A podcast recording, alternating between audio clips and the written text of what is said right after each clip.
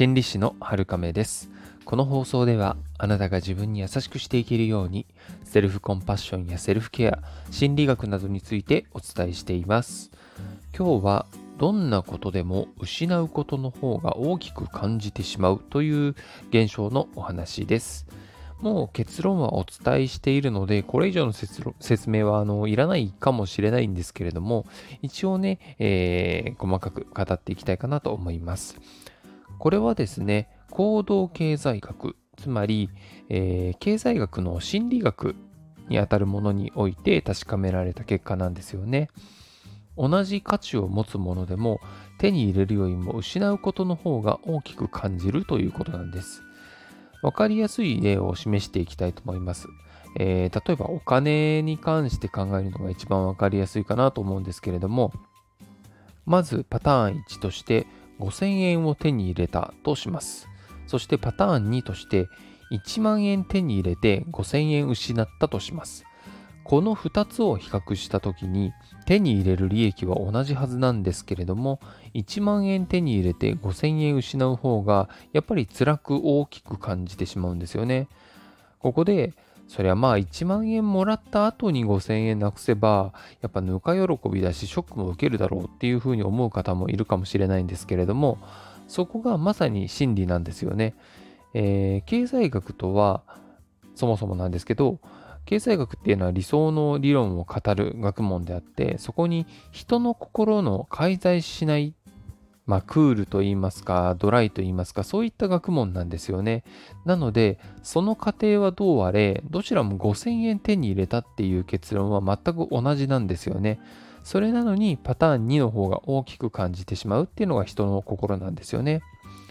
また、えー、他の場合で考えると、単純に5000円手に入れてるっていうのと5000円失うっていうのを比較した実験があります。これは当然失う方が辛いに決まっているっていうふうに思いますよね。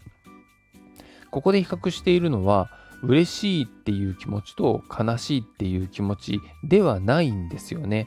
その量を比較しているんですね。数値化して、えー、結果を見たときに5000円手に入れた時の気持ちの程度より5000円失った時の気持ちの程度の方が 1. 点数倍くらい気持ちの程度が大きかったんですね。まあ、例えば、えー、喜びの気持ちの数字がこう5とかだとしたら失った時の悲しみの気持ちは8とかいうことなんですよね。えー、5000円どっちも動きがあるんですけれども、それに対する気持ちの動きっていうのは、失った悲しみの時の方が大きく感じているということになります。これはやっぱり人が失う方が辛いってことを物語っていますよね。では、なぜ失う方が辛いんでしょうか？それはですね、まあ、あのこのチャンネルでは定番なんですけれども、本能の部分、まあ、古代から進化によって培われてきた脳の自然な反応によるものだっていうふうに考えられています。原子の世界では失うことっていうのはそれすなわち命を失うことにつながっていたんですよね。例えば食べ物とか安全、仲間、道具。これらを失うっていうことはそのまま死が近づくことを意味していたわけですね。そんな中でそういった失うっていうことに敏感な人たちがセンサーを必死に働かせて、えー、何十年、何百年、何千年、何万年、何十万年、何百万年と命をつないできた結果、えー、今の私たちは失うっていうことに敏感になってしまったわけなんですよね。なので、より辛く感じるっていうのは生存戦略なわけで、えー、仕方のないものなんですよね。今更どうこうできる問題ではないってことになります。で、これと似た話に、あの、サンクコストっていうものがあるんですよね。このサンクコストっていうのは、自分がこれまでかけてきた労力とか時間、お金、資源、エネルギー、そういったもののことですね。そして人はついついサンクコストを大事にしがちなんですよね。例えばこんなフレーズ聞いたことないでしょうか。えー、せっかくここまでやってきたのにとか、せっかくここ、これだけお金をかけたんだからとか、たくさんの時間と労力が使われてるんだからとか、これらは全てサンクコストを表す表現です。もちろん、サンクコストの全てが悪いわけではないんですけれども、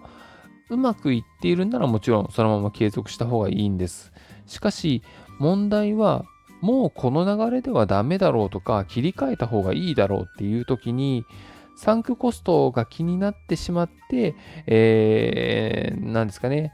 デメリットの方が大きいのについつい惰性で、えー、そのプランを変えずにやり続けてしまうっていうことなんですよね。この場合はサンクコストを思い切って切り捨てて一から仕切り直した方が結局利益の方が大きくなる可能性が高いっていうことも分かっています。繰り返しますが今日の話は人の本能の部分の話なので自然に起きていることなんです。なので理性で気づく必要がありますしそれしか方法がないとも言えます。なので、えー、もし何かを失ったって感じた時とかせっかくっていう言葉を使っている時とかそういった場合には非合理的な感情に飲まれているっていうふうに気づけるようになることこれを目指した方がいいかなと思うわけですそれでは今日もあなたが自分に優しくあれますように心理師の春亀でした。